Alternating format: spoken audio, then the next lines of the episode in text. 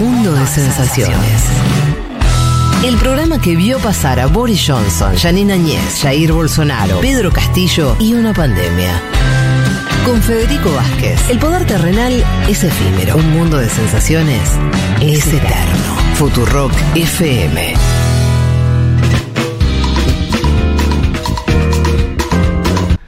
Les decíamos que teníamos una invitada muy especial, que además llegó unos minutitos antes, lo cual nos gusta porque vamos a tener por ahí algún minuto más para conversar. Estamos hablando de Canela Crespo, integrante del Movimiento al Socialismo de Bolivia, el partido de Evo Morales, el partido por ahora también de Luis Arce, el presidente eh, boliviano, que, como nos venimos contando en este programa hace muchas semanas, vive una situación de una crisis interna importante. Eh, vamos a estar hablando con ella. A partir de este momento la saludamos. ¿Qué tal, Canela? ¿Cómo estás? Bienvenida. Hola, ¿qué tal? Qué gusto estar aquí. Además, debo decir que yo soy muy oyente de la radio, pero Ah, también bueno. del programa. Juan Muchas lo gracias. sabe. Pero Muchas más escuchase Segurola, ¿no? Eh, mm, sí, escucho todos los días, seguro, la casi todos los Ah, días. Segurola. bueno. Pero sí, escucho un montón la radio y no solamente soy oyente, sino además socia de. Ah. Ah, qué no, no es cualquier cosa. ¿eh? Qué lindo saber eso, Canela. Contanos algunas cosas de vos. ¿Dónde vivís? Eh, ¿A qué te dedicás? Bueno, yo vengo de La Paz. Que es la sede de, de gobierno en Bolivia. Soy abogada y soy militante del MAS ya hace varios años. Generalmente eh, cerca de organizaciones de izquierdas, eh, organizaciones feministas y organizaciones ambientalistas. Ese ha sido mi recorrido y eh, bueno, ahora estamos trabajando eh, cerca de la, eh, del equipo de relaciones internacionales del movimiento al socialismo. ¿Y tuviste alguna vez alguna participación más eh, de como funcionaria o como electa para un cargo político? Sí, de hecho, eh, antes del golpe de Estado de 2019 yo trabajaba en el Ministerio de la Presidencia, en el Viceministerio de Coordinación con Movimientos Sociales, ¿Quién estaba al, al frente de ese ministerio? eh, Alfredo Rada en Ajá. ese momento. Después Juan Ramón Quintana también Quintana, como, sí. como, pre- como ministro de la Presidencia. Después del golpe de Estado eh, fui candidata a una diputación el 2020 en una campaña durísima, además, en medio de golpe, pandemia, todo lo que se imaginan, persecuciones, crisis. Y eh, después, cuando retomamos la democracia, recuperamos la democracia el 2020, entré a trabajar al Servicio Plurinacional de la Mujer y la Despatriarcalización, Ajá. que es un espacio, una descentralizada del Ministerio de Justicia, pero para la profundización de, de la despatriarcalización como un eje para la consolidación del Estado plurinacional. En las elecciones esas no, no ingresaste, o sea, te, No, no ingresé. candidata y no, que era para diputada. Sí, era para diputada en ese momento. Claro, en la elección que igual le fue muy bien, al- el- el- el- estás hablando de la misma elección donde salió... Con eh, 55%, claro. ¿no? Luis Arce. Bueno, ya ahora con ese recorrido, esa pequeña bio que nos presentaste, podemos empezar a conversar. La primera pregunta que se impone, Canela, es ¿qué está ocurriendo? ¿Por qué ese nivel de, de, de interna? Eh, ¿Por dónde querés empezar a explicarnos algo de eso? A ver, esta es la interna, ¿no? Para empezar. Es una interna sumamente eh, violenta, desgarradora para la militancia. Yo quiero, eh, quiero además poner sobre la mesa eso. Yo vengo a hablar desde, desde mi militancia en Sí. ese momento. Y es sumamente desgarradora porque finalmente hace cuatro años estábamos en medio de un golpe de Estado y eh, era justo con los compañeros del gobierno, con los compañeros del instrumento que en este momento eh, estamos más cerca de Evo, que eh, estábamos todos juntos resistiendo, pues, ¿no? Sí. Y ahora hay una, una grieta que muchos dicen que es insalvable. Ajá. ¿no? Yo creo que hay que hay que entender un poco qué es el movimiento al socialismo, qué es el MAS para entender lo que está sucediendo Sí. ahora. El MAS ah, bueno, a ver, primero, a veces cometemos el error de eh, entender el proceso de cambio boliviano solamente desde el momento en el que Evo Morales asume la presidencia, desde que gana las elecciones del 2005 y, y- y asume como presidente del 2006. Y sin embargo, yo creo que eso es un error porque eh, el proceso de cambio es el resultado de una acumulación de fuerzas históricas en calle, en movilizaciones, que construye sobre todo una agenda popular, ¿no? Que estamos hablando de la Asamblea Constituyente, el, el, Estado plurinacional, la redistribución de las riquezas, eh, la defensa de los recursos naturales, eh, hidrocarburos, agua, ¿no? Hay unas... La guerra del agua. Claro, la guerra del agua en Cochabamba, cuando querían privatizar el agua, pone en agenda, el 2001 en Cochabamba. 2001, mira unos años, todavía cuatro o cinco años antes de... de Pero claro, ese es un momento constitutivo sí, sí, justamente claro. de esta agenda popular que uh -huh. eh, después la bautizamos la agenda de octubre porque dos años después del dos, el, el 2003, 2003 claro. en octubre del 2003 sucede la guerra, guerra del, del, gas, gas ¿no? también marcando una agenda de defensa de los recursos naturales. ¿Que tuvo epicentro en el Alto? Eh, fue uno de los epicentros, sí. La Paz, el Alto y eh, diría también Cochabamba otra Cochabamba vez, ¿no? Sobre todo la zona del trópico de Cochabamba, claro. justamente de, de, donde viene Evo Morales, uh -huh. ¿no? Que es el espacio que concentra el, el movimiento sindical, creo, más importante en este momento.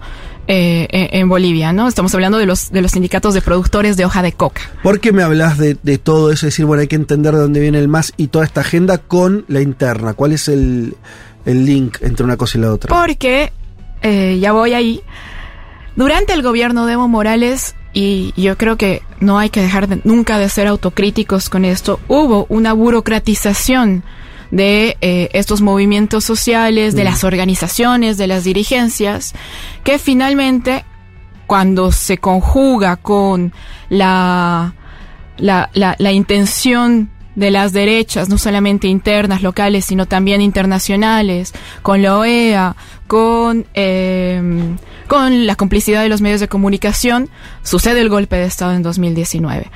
Ahora, cuando decimos recuperamos la democracia, ¿qué es lo que hemos recuperado? Por eso quería hablar un poco de qué es el movimiento al sí. socialismo, porque en este momento eh, la lo, lo, que hemos entendido como democracia, que ha sido justamente el poner en marcha esta agenda popular de, de, que viene de décadas, construida por nuestras madres, por nuestras abuelas, por nuestros abuelos, eh, hoy parece que se ha agotado. No tenemos una agenda hacia adelante. Sí. Y eso va más allá de, de, del gobierno, va más sí. allá de quién está al frente, ¿no? Algo que dice Linera viene diciendo, eh, o decía hace un tiempo, esta idea de que eh, las, las, y no hablando solo de Bolivia, uh -huh. toda esta nueva oleada de gobiernos progresistas no tenía una agenda tan fuerte como si la tenía eh, el inicio del gobierno de Evo Morales o el primer gobierno de Lula, el de Correa, etc. Exactamente, pero y justamente a eso me refería, sí. ¿no? En este momento, eh, también por una por la burocratización que sí. hubo previa al golpe de Estado, esta y esta forma, en realidad, de entender el poder solamente desde las instituciones, uh -huh. desde lo formal, y no como una forma de relacionamiento social, ha significado que las agendas del gobierno también de Evo Morales en sus últimas gestiones se hagan desde los ministerios, uh -huh. desde, desde, la desde, las instituciones, sí. pues, ¿no? Y eh, no así desde, desde, desde la movilización. Y eso lo vemos mucho más ahora, porque en el marco de una pelea, una pugna interna, eh, tampoco hay espacio para generar agendas. ¿no? no tenemos el espacio para generar agendas. ¿Qué peso en la interna tienen los personalismos, el de Arce, el de Evo, o es algo más estructural como lo, lo venís pensando vos? Como, como una forma también de entender la interna, ¿no? Hay internas que son, que al, al final se explican y mira, quiero ser yo, no, quiero ser yo, y bueno, y, y, ahí vas al, vas a un choque, y otra cosa es que haya diferencias estructurales o más políticas por abajo. ¿Cuál es yo, tu mirada de eso? Yo creo que tiene ambos elementos. Era, eh, era, la respuesta. Claro de que cajón, había que hacerlo. Pero. Eh... es que no me queda otra que decir eso. No, sí, pasa, pasa por una pugna de poder, sí. ¿no? De personal, uh -huh. primero. Es, eso es algo que, que, creo que no hay que dejar de decir. Ajá. Y sin embargo, también creo que hay que darle el contenido político a por qué sucede. Y sobre sí. todo porque porque también eh, en este momento nos estamos posicionando de un lado o del otro. Mm. ¿no? ¿Vos estás cerca de Evo Morales? Sí, yo estoy cerca de Evo Morales Bien. en este momento. Y es muy duro también decirlo, ¿no? O sea, es, es, ¿Por qué? Es, eh, bueno, yo lo tengo completamente asumido, pero me refiero a que es duro que tengamos que, tengamos que posicionarnos ah, okay. al respecto. Que ¿no? elegir un bando. Totalmente, estamos sí. prácticamente acribillados para hacerlo en Ajá. muchos casos. Ajá de un lado y del otro. Eso sí. de verdad, eso sucede. Pero justamente porque eh, uno, una- uno de los gérmenes de esta pugna sigue siendo la intención de poder personal de cada uno. Ajá. Por eso, por- en, esa- en ese sentido sí, sí, sí lo siento duro, sí lo siento, eh, lo, lo decía un principio, desgarrador pues Mm. para la militancia. ¿no? Además, si no hay un espacio para, para construir agendas, todavía más. Y sin embargo, también creo, y eso ya es la segunda parte de, de- de la, Sí. de la respuesta, sí creo que eh, hay contenidos políticos en, la- en la pugna y sobre todo, más allá de la pugna, en la posición que asumimos como, como parte del movimiento al socialismo. ¿Cuáles serían brevemente? Eh, si es que tuviera hoy que identificar, es algo que hablo mucho con Juanma y que me cuesta mucho resolver cada que me lo pregunta, ¿cuáles son las rupturas ideológicas en este momento? De programa, te pregunto yo. ¿Cuál- qué, qué, qué diferencia el programa Sí. de Eh, Evo El Morales? problema es que no hay mucho programa primero, ¿no? En claro, general. bueno. Y sin embargo, sí creo que hay diferencias ideológicas. Y lo vemos también en cómo gestiona en este momento el gobierno de Luis Arce. Por ejemplo, eh, hay una intromisión a las instancias orgánicas de, de los, del sujeto histórico construido en el marco del proceso de cambio. ¿Qué significa esto? De nuevo, por eso hablé también un principio de qué es el MAS. Sí. El MAS se genera, se crea, eh, teniendo como base, como eje central de eh, todo lo que iba a construir a eh, los movimientos indígena originario campesinos, a los movimientos obreros y a los movimientos urbano populares. Bolivia es un país sumamente politizado. Bolivia es un país en el que yo, yo creo que es una cuestión además de herencia y de memoria histórica sobre nuestro, nuestro territorio, pero eh, es un país en el que la gente está organizada, todos están organizados. Estás organizado en la Junta de Madres y Padres de Familia, estás organizado en la Junta Vecinal, estás organizado en el Sindicato eh, de la Fábrica, estás organizado Sí. en las organizaciones indígenas campesinas. O sea, hay una intención y una predisposición de las y los bolivianos a organizarse todo el tiempo. Esa ha sido la base de, eh, del, del proceso de cambio. Y ahora, en, eh, hay en los últimos, e- este año, por ejemplo, sucedieron varios, varios congresos de las organizaciones Sí. más importantes de Bolivia. Eh, a principio de año se dio el congreso de las Bartolinas, Sí. que son las mujeres campesinas.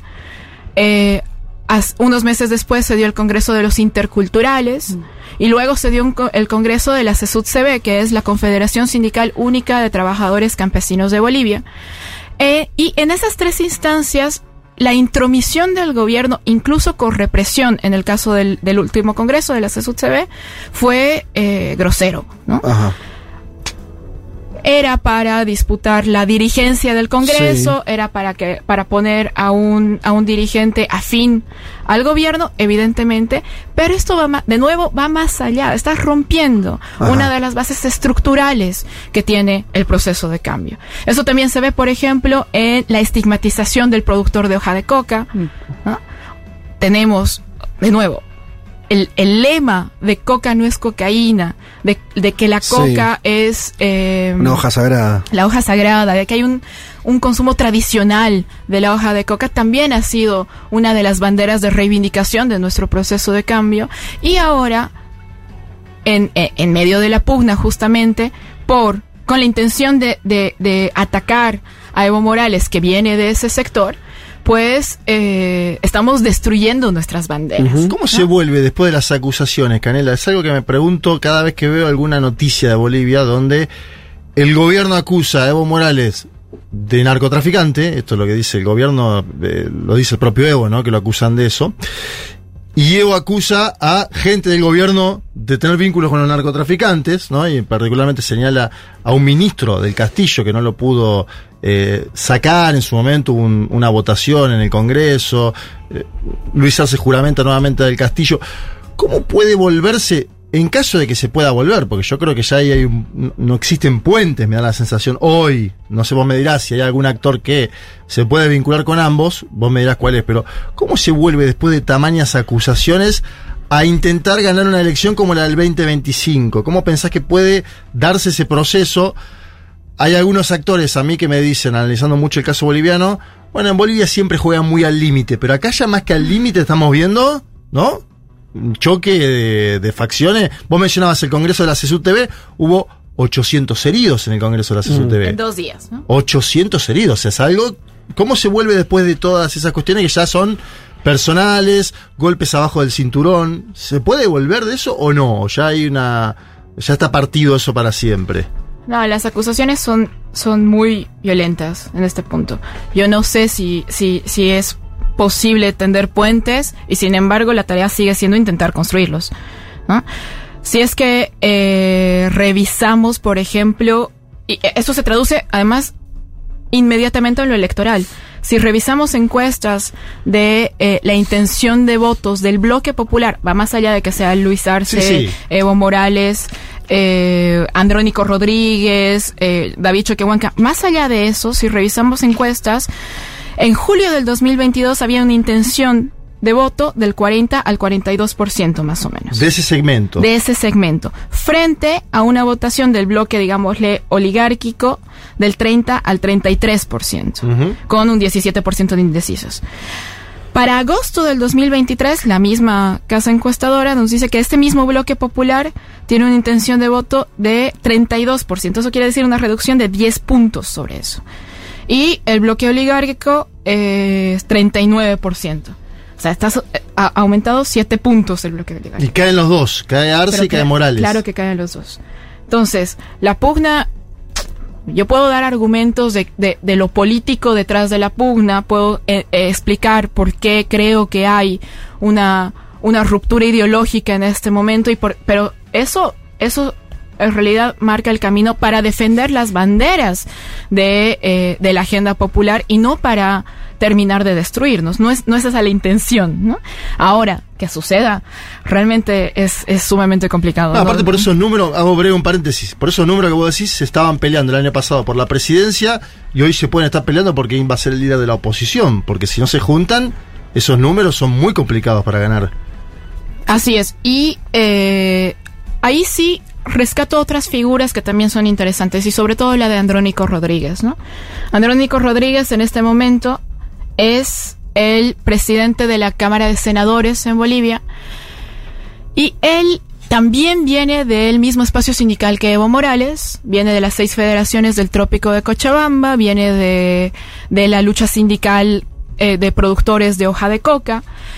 Y él tiene una, eh, bueno, tiene una afinidad evidente con Evo Morales y sin embargo también creo que es una de las figuras que se ha ocupado en estos últimos tres años de la gestión de Luis Arce a construir puentes desde su espacio político. Con, con las críticas que le podemos hacer, que podría hacer más, que ¿verdad? más allá de eso, creo que es una figura que, que, que, que, que significaría un puente. Pero también vemos al mismo gobierno estas últimas dos semanas atacándolo y casi destruyendo su figura por eh, estas, eh, hace dos semanas se eligió la directiva, la nueva presidencia de la Cámara de las de las cámaras Sí. en la Asamblea Legislativa, tanto de diputados como en senadores, y en senadores eh, la plancha con la que iba Andrónico Rodríguez estaba apoyada por el ala evista dentro del- de la Asamblea Sí. y sin embargo el, el ala del gobierno presentaba una otra una otra plancha. Sí. No solamente eh, pas- pasó lo mismo en diputados, eso sucede en todo lado. Sí. En diputados ganó el, el- el candidato arcista, Ajá. pero en senadores la figura de Andrónico es mucho más eh, amenazante, digámoslo así, para el gobierno. ¿no? Ajá. Entonces, entonces, ¿qué eh, pasó? la, la, la elección de la directiva se pospuso, se suspendió Mm. dos veces, fue muy larga y eh, Andrónico Rodríguez logró reunir los votos Mm. para asumir la presidencia. Ahora, ¿de qué se le acusa? ¿De qué se le acusa a Andrónico Rodríguez? Pues de haber hecho un pacto con la derecha para asumir la presidencia Correcto. hay un documento eh, firmado por, eh, por, por esta nueva presidencia en la que se compromete a discutir en la Asamblea Legislativa temas planteados por la derecha. ¿Por qué? Porque la derecha iba a decidir, pues finalmente, quién, quién iba a ser la directiva. ¿no? No es que sea comprometido a, eh, a, a- a- en temas estructurales para el proceso de cambio, sino a que las eh, eh, se tome en eh, justamente la asamblea, en la agenda de la asamblea legislativa los puntos que se proponía por la derecha. Entre ellos, eh, bueno, había temas generales y necesarios también como eh, la discusión sobre las leyes que, que van en contra del medio ambiente y sobre todo eh, en este momento en el que estamos en un país incendiado literalmente incendiado, con montones de incendios, Sí. en, en- sobre todo en las zonas del oriente del Ajá. país, pero también mm, dentro de los puntos polémicos la discusión sobre eh, eh, o la garantía, en realidad dar garantía que haya debido proceso para los presos políticos. Bien. La derecha entiende que, que los presos políticos son Sí. Luis Fernando Camacho, Sí. Yanine Áñez, Sí. y eh, nosotros reivindicamos que sigue habiendo presos políticos en este momento que eh, fueron detenidos en el marco del golpe de Claro. Estado o que por lo menos no, no tuvieron eh, resoluciones Mm. de sus procesos judiciales. Canela, ¿cómo estás? Eh, te pregunto, ¿cómo percibe la gente en la calle, capaz, esta interna de la que vos hablas? Y te quería preguntar específicamente sobre las mujeres. Contabas un poco que vos te dedicás también a ese asunto y, y contabas también de la organización de la gente. Eh, y yo tuve la suerte de estar en Bolivia hace poco y también lo vi mucho en la calle y, y lo veía mucho de parte de las mujeres. Entonces, ¿cuál es la percepción? Hablabas un poco de la militancia, pero de la gente que no que no milita. Mira, sigo creyendo que esta, estas discusiones, estas pugnas son primeramente cupulares, ¿no? Se dan entre los que estamos consumiendo esto todo el tiempo. Obvio. Y sin embargo, creo también que es un elemento suficiente para, eh, para generar, para, por lo menos para, para que la gente rechace eh, y genere incluso adver- animadversión, ¿no? Una anima- animadversión honesta y, y además con toda, el- con toda la justificación Claro, que se puede dar hacia, eh, hacia, hacia, hacia la política, hacia lo político, hacia las instituciones y hacia el mismo partido, en este caso, ¿no? Una política de varones, mucho. Además, sí, eso era, eh, justamente eso iba a ir. Sigo creyendo que es una forma muy patriarcal de hacer Mm. política y esta disputa de poder también es una Claro, es claro. el resultado sí, de una pelea sumamente dijiste- Dos, patriarcal. claro. No, Estás no, hablando- tres, porque Andrónico, el tercero son- también es sí. hombre. Una disputa de egos Claro. importante. Y no, bueno, no solamente No, no, no hay, no hay compa- además, no solamente no hay compañeras, digamos, disputando Mm. el poder, que al final no sé si es, si es el objetivo, pero eh, sí, no solamente, eh, también sus formas de, eh, de, de asumir sus peleas también son patriarcales, también son machistas, es por el poder, es por el control, es por... Es también desde el poder. ¿no? Pero vuel- vuelvo a lo de Viole. eh, y esta idea de que, que está diciendo la calle. Vos dijiste algo que, que lógico, que es en principio genera rechazo, una interna Sí, claro. a cielo abierto, dentro del mismo partido. Eh, ¿Cómo se conjuga eso con la situación como de um, general económica? Desde acá, es verdad que nosotros vivimos en un país con, con, con un- algunos problemas económicos muy agudos, como la inflación y demás en los últimos tiempos. En Bolivia eso es distinto. Eh, pero además esta interna se da sobre una situación, la gente está haciendo su vida normal, la cosa más o menos funciona en términos normales, eso es así. Y si es así, eh, ¿intuís que alguien está pagando un costo mayor? O sea, en- en- ya no hablando de dentro de la, de la política ni de las organizaciones, sino la gente digo, acusa más a Evo porque porque él es el culpable porque quiere volver o no, le dicen Arce, Arce no sabe gobernar. ¿Por dónde pasa ese sentir? Mira, hace un par de meses Álvaro García Linera proponía una teoría de una triada Ajá. que eh, con tres, bueno, tres elementos Sí. que eh, resultarían en el debacle del movimiento al socialismo. El primero se- es eh, las pugnas internas, evidentemente, Sí. que es lo que venimos hablando. Lo segundo es eh, la crisis económica. ¿Están en crisis económica? No, no estamos en Ah. crisis económica. No, no pretendo ser irresponsable tampoco al decir eso. Eh, y además, peor a- aquí ahora. o sea, ¿Qué perdón, momento? no, no lo, no lo haré. Y, pero eso no significa que hay síntomas de, eh, y de insatisfacción económica Ah, también. Eso sí sucede. Sí. De hecho, en este momento vas a una gasolinera. Sí. Hoy. Sí. Vas a una gasolinera en Santa Cruz y eh, hay desabastecimiento de diésel, por ejemplo. Hoy, ¿no? Eso significa un... eh, Sí, sí, un clima social. bueno, clima social, pero filas enormes, Sí, el transporte eh, ¿Y eso afectado, un alza de precios. eh, hay acusaciones de eh, falta de pagos Mm. del Estado a, eh, a las distribuidoras y eh, que eso se explicaría también en acusaciones, no está comprobado todavía, pero eh, en acusaciones en acusaciones lo que dicen es que todo se origina en casos de corrupción desde la, la, la, la gerencia estatal Sí. para, Mm. eh, para con estas otras empresas distribuidoras. Porque eso dependería del Estado Nacional, no del Estado de Santa Cruz. No, depende del Estado Nacional. Claro, el nosotros no somos federales. Está Claro. subsidiada la cadena de. Listo. La cadena está subsidiada. completamente subsidiada desde hace muchísimos años también, ¿no? Claro. Entonces me estabas hablando de una tríada, me hablaste Ah, de, bueno. la, de la interna, Ah, de sí. la sensación de insatisfacción económica, sería la segunda. Y el tercero sería el gobierno moderado. Mm. Ajá. ¿Qué significa Mira, eso? nosotros cuando recuperamos la democracia el 2020, no esperábamos de este gobierno que fuera un gobierno de cambios estructurales, como lo fueron los gobiernos de Evo Morales.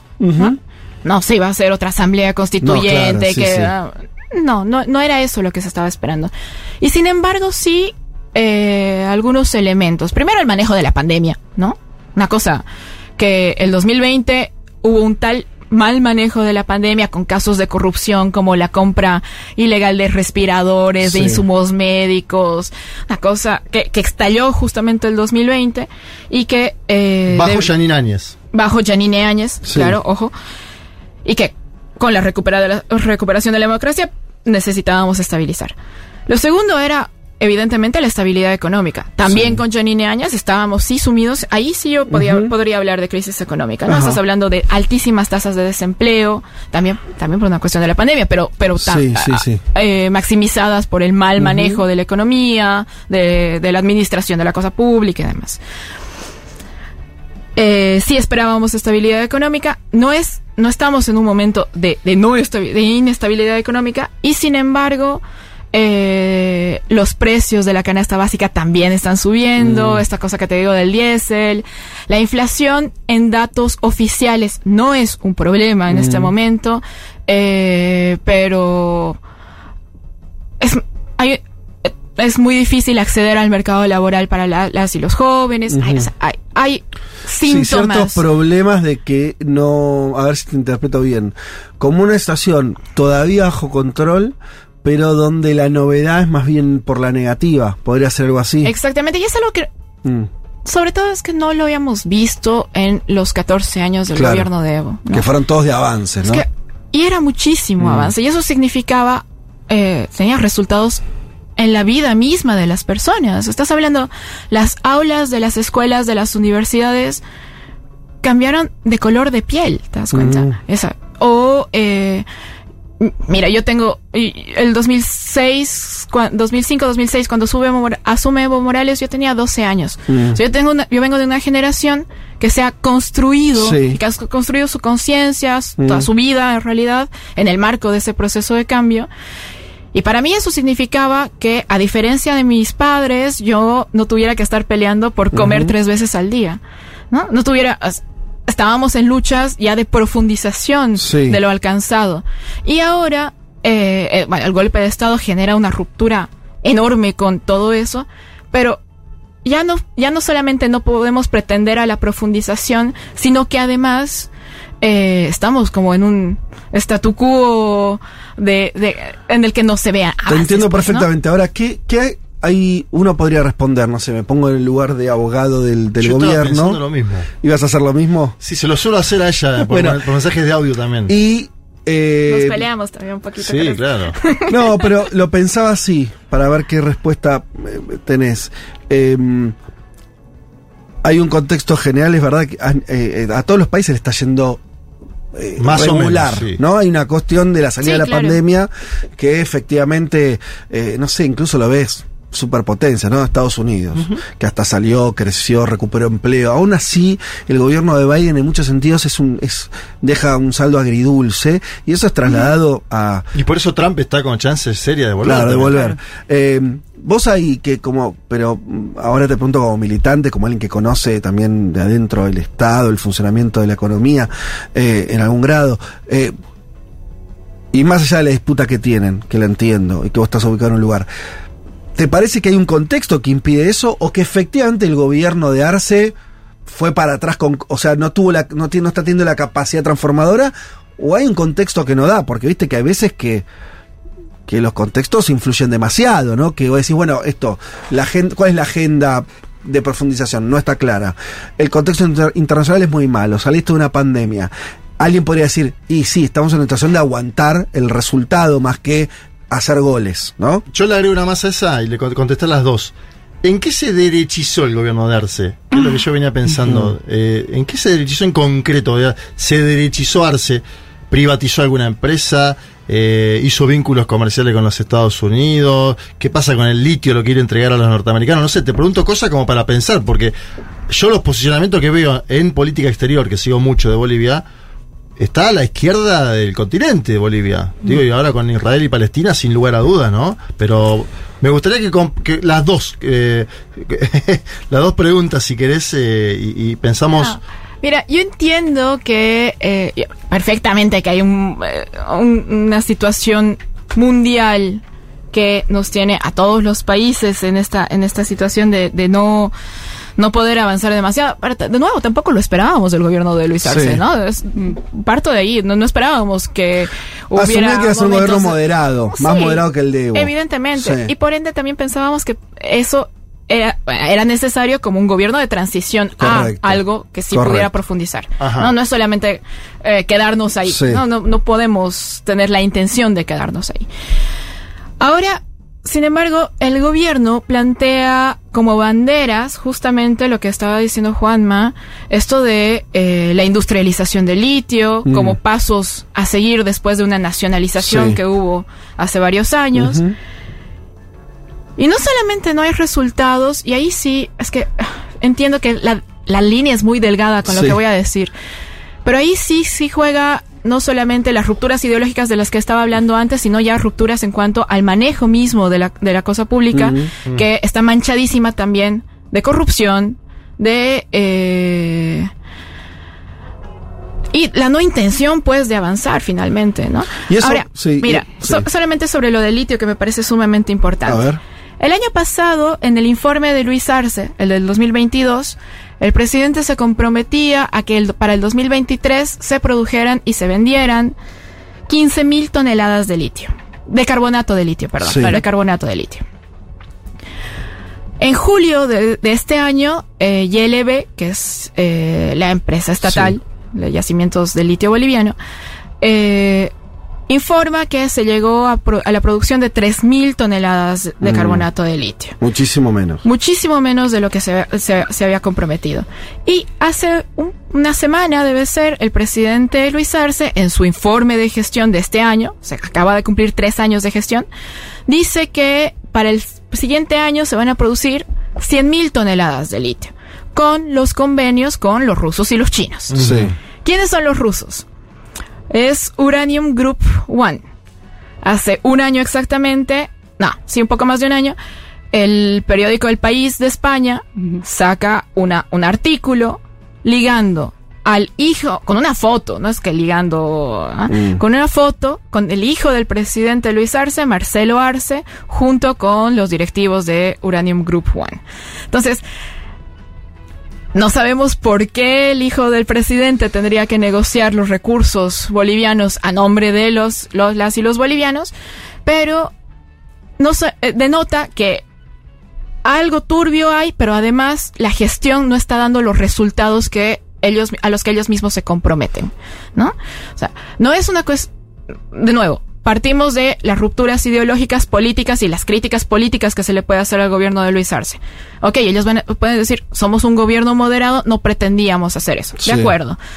La gestión, ellos se embanderan de temas Sí. como la industrialización, pues no están generando resultados tampoco. Bien. Como que es como eh, agarrar el ejemplo de la industrialización, Sí. pero podrían ser otros también. como si la moderación, vos decís, bueno, la moderación hubiera sido más aceptable si venía con resultados. Moderación más no resultados es donde el escenario se vuelve más complicado. Sí, y además, de nuevo, yo, yo intento no ser irresponsable al decir Sí. derechización como tal, pero, sí, pero falta de gestión sí. Y No, pero yo Ahora, decía ideológicamente, sí. porque ideológicamente es un gobierno que participa en todas las actividades de la izquierda continental, el gobierno de Arce Catacora, Está bien, sí. que tiene buen vínculo con Venezuela y con Cuba. Eh, de hecho, eh, en Cuba los citaron ambos dos, ¿no? A intentar ordenarlos. Y ahí te hago una pregunta que tiene que ver con la, la escena internacional y la América Latina.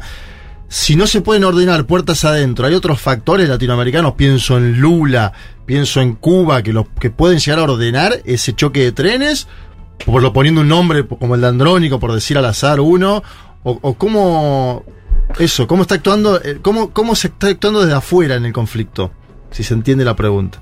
Sí, eh, vuelvo a, a- a lo que decías en la anterior pregunta, que también me parece importante. Es verdad que, en política internacional el gobierno de Luis Arce sí ha seguido posicionado a la izquierda eh, en, en espacios multilaterales, incluso en sus relaciones bilaterales y en sus posiciones bilaterales. Por ejemplo, eh, volvió a restituir una decisión que se había tomado el 2009, que fue la de romper las, diplomas- las relaciones diplomáticas con Israel a causa de lo que está sucediendo del Sí. genocidio en este momento.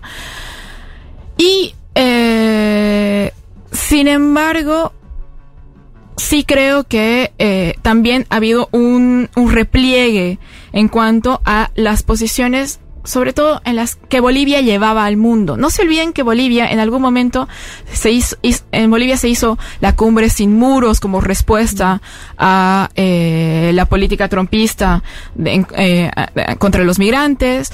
Eh, en Bolivia se hizo las dos cumbres de Tiquipaya por el medio ambiente, que además son lineamientos sumamente políticos e importantes en la lucha eh, ambiental en este momento. Y ahora no solamente no existen esos espacios, no como espacios las cumbres, me refiero a que no existen como posicionamientos desde Bolivia para el mundo, no existen los, los posicionamientos en los que Bolivia tenga una voz propia frente al mundo, pero eh, y por ende creo sí que hay un repliegue ahí. Mira, de nuevo, es parte de un gobierno moderado. No estamos, no pretendíamos que fuéramos a hacer otra, a hacer No, la nueva total. Cuba otra vez. Es- Pero es- sí también sí. creo que es importante, ya para la última Mm. parte de la, de, la, de la pregunta de Juama, el rol de Cuba y Venezuela, el rol de, no solamente de Cuba y Venezuela, también de Lula, de Andrés Manuel López Obrador, Mm. eh, de Cristina, ¿no? Yo creo que te- ah, son, son importantes en este momento. Hay que volcar los ojos hacia Bolivia porque eh, también es una forma de tender puentes desde otros, desde otros lugares. Claro. Yo creo que la pugna interna está muy tan violenta que no, no permite que haya esas Mm. discusiones. Y quizás sí en otros espacios los haya. Claro. En Cuba, Cuba, Cuba sucedió una reunión hace tres, cuatro meses debe Sí, ser. y duró cinco días la tregua. Hubo una tregua y duró cinco días. Duró cinco días. La lo sentaron a, Mm. a Evo Morales, lo sentaron a Luis Arce. Y eh, discutieron, bueno, queda- según ellos quedaron en acuerdos de no agresión. Sí. Y duró nada. Nada. S- salió una foto linda de Sí, los dos sonriendo, todos muy foto. ilusionados, todos muy, muy ilusionados. Y después Tengo para mí que, que esas cosas son difíciles de ordenar de afuera para adentro, pero se verá. Estamos hablando con Canela Crespo, militante del MAS eh, de Bolivia, vive en La Paz, está ahora de visita en nuestro país. Estamos conversando sobre eh, lo que está ocurriendo en Bolivia, sobre todo en términos de, de esta interna que venimos describiendo, contando, analizando. Eh, Canela, para ir terminando, eh, pero no me quiero ir de algo que para terminar de cerrar esto. eh, al mismo tiempo, eh, no es que entró, o, sí, no sé, decime, no es que entró gente muy ajena al proceso de cambio al gobierno. O sea, los mismos que ahora están siendo, están en la lupa de lo que vos llamabas son malas gestiones, incluso este, sospechas en términos de corrupción o de cierto estancamiento, son más o menos, o sea, es gente que eran, eh, que también eran parte del gobierno de Evo en su momento, o no, un ingreso No, evidentemente el presidente fue ministro de Evo Morales durante 11 años, el vicepresidente también, ¿no? Claro. Y dos ministros sumamente importantes, hablando, del ministro de Economía y el, y el canciller. ¿no? Pero más allá de eso, ellos, incluso en el gobierno de Evo, sobre todo Luis Arce, Sí. representaba un ala eh, más conservadora, Ajá. más blanca Sí. también. ¿no? Ajá. Eso, eso es importante. Y Evo lograba hacer los equilibrios Claro. con las organizaciones sociales para decirse un gobierno de organizaciones Claro. sociales, de movimientos sociales. De hecho, yo te decía, a un principio yo trabajaba en el Ministerio de la Presidencia Sí. eh, eh, hasta el 2019. Cada martes había una reunión con todas las dirigencias sociales Sí. de las organizaciones eh, y a eso Evo lo llamaba el gabinete social. Claro. ¿no? Y se discutían, pues, al día eso era martes, al día siguiente era reunión de gabinete con ministros, y en la reunión de, de ministros se llevaba lo que se acordaba con, los, con las Claro. organizaciones sociales. Ese, eso quedó desbalanceado. Quedó ahora. desbalanceado, Bien. a pesar de la figura de David Choquehuanca, que es un hombre aymara, Sí. ¿no? que re- se reivindica él además desde el indigenismo, Sí. a pesar de las dirigencias de muchas organizaciones importantes que también están eh, en este momento apoyando al gobierno. A pesar de eso, eh, la estructura institucional del gobierno de Luis Arce sigue siendo más técnica, más... eh, y de nuevo, el, el- el tema colonial también atraviesa en este momento y por ende más blanca, pues, ¿no? ¿Te podías imaginar un escenario así cuando ganaron las elecciones o los primeros momentos de la gestión? Era algo, No. o incluso el gobierno de Evo Morales. A lo que voy con esto es claro, porque viste, es fácil como desde hoy para atrás y decir, bueno, este sector ya, ya mostraba un poco lo que vos estás describiendo, ¿no? Como más conservadores, pero ah, ¿estaba en los cálculos de alguien? No. Yo creo que, bueno, yo, yo ahora me latigo diciendo que fue muy ingenua, Sí. pero, pero no, definitivamente no solamente no Ajá. estaba en mis cálculos, sino que además veíamos con mucha esperanza la recuperación de la democracia. Claro. De hecho, yo me acuerdo en campaña retomamos mucho uno de los eslogans argentinos de volveremos mejores. Claro. Volver- sí. Haciendo la autocrítica de por Sí. qué nos había sucedido un golpe de Estado Claro. que nos significó muertos, detenciones, persecución, crisis política, crisis social y todo esto. Decíamos, volveremos mejores y ahora eh, es, eh, de nuevo, es desgarrador lo que nos está sucediendo. Pero no quiero, no quiero dejar de decir que ah, la pugna, esta pugna de poder se traduce de manera muy desproporcional también en este momento, porque hay algunos que tienen un, el, justamente el poder El Estado, institucional, el sí, claro, Estado, el gobierno, gobierno, sí. y por otro lado Sí. eh, está, está, bueno, el movimiento del partido, el instrumento, como le Sí. decimos nosotros, ¿no? Desde el llano. Mm. Y eh, ahora, justamente en estas semanas, se han abierto nuevos francos- flancos de, eh, de, de, de disputa institucional por la sigla del, Claro. MAS, del partido. ¿no? Estamos hablando de un Tribunal Supremo Electoral que ha anulado, no, no anulado, pero sí está en discusiones para anular el Congreso que sucedió en Laucaeñe, en, que es una localidad del trópico de Cochabamba, eh, el 3 de octubre, 3-4 de octubre, en el que se ratifica la directiva y la presidencia de Evo Morales como presidente del MAS. Eso quiere decir que, bueno, estamos en medio de la pelea, que vemos los tweets, todos vemos los tweets Sí. de Evo, todos vemos, Sí. eh, vemos Tuitea menos, mucho, ¿eh? ve- muchísimo, tal vez demasiado. Tuitea muy lindo de Palestina, tuitea muy lindo sobre política internacional, ese es el Evo que nos gusta y que queremos. Y también tuitea demasiado sobre el otro.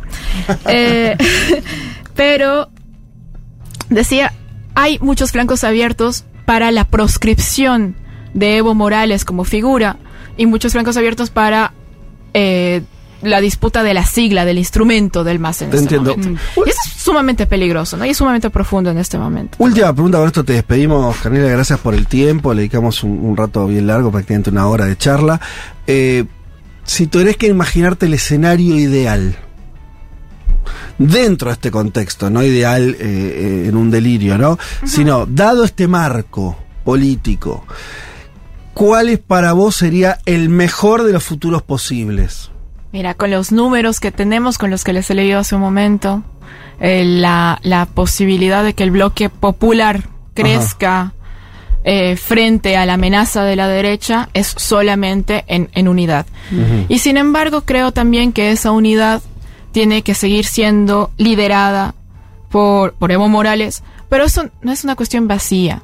Evo Morales es el liderazgo vivo, no, y, y no vivo también creo, pero más importante Sí. de la historia de Bolivia. Y el que ha dignificado un país, no él, sino como movimiento se ha dignificado un país y él ha sido el liderazgo de, de- de ese movimiento todo el tiempo. Y sigue sigue siendo sigo creyendo que el bloque nacional popular está intrínsecamente identificado con Evo Morales, si bien las instancias institucionales, incluso orgánicas institucionales, me refiero a las organizaciones sociales, sus, sus, diri- sus dirigentes, Sí. pueden estar apoyando eh, coyunturalmente al, movi- al, al- al gobierno, Sí.